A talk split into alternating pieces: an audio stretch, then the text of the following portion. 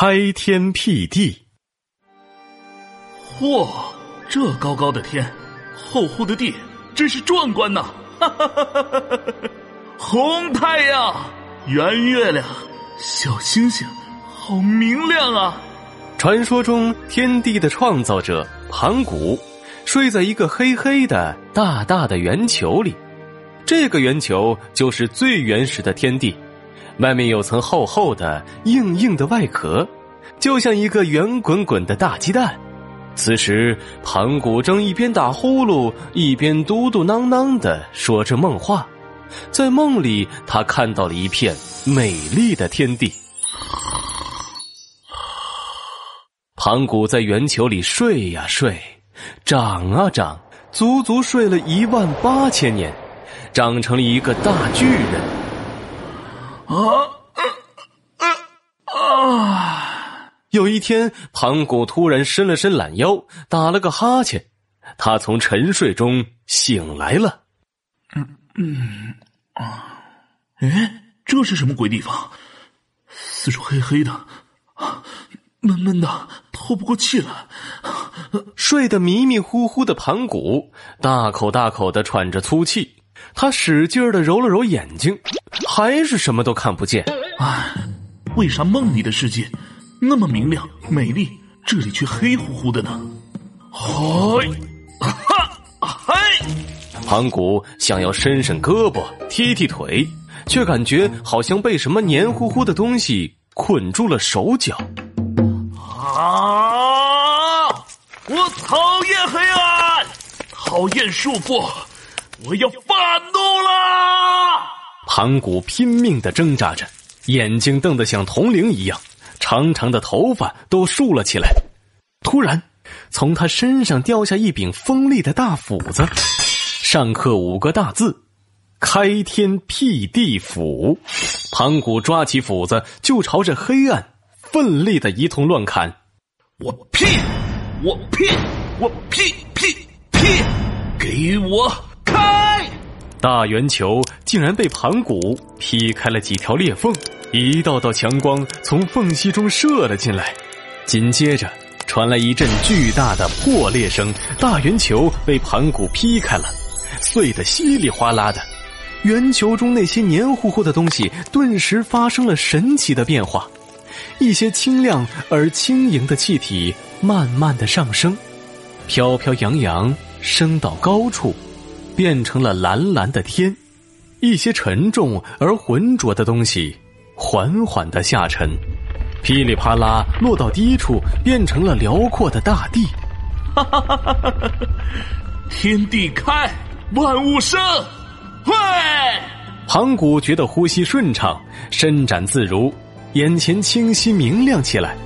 他高兴的跳了起来。啊！哈哈哈哈哈！外面的天地，比起那个黑乎乎的鸡蛋壳，可是轻松舒服多了。没想到这时天地竟然又开始渐渐的靠拢，要重新合在一起。哎呀，不好！我绝不能让天地再变成个圆球，回到那无边的黑暗里。盘古立即使劲儿岔开双脚，踩在大地上，昂起头，伸出双手，用力的托住天空。咿呀，哎！盘古，涨涨涨！天空高高高，大地厚厚厚。盘古嘴里不停的念叨着这句话，奇迹出现了。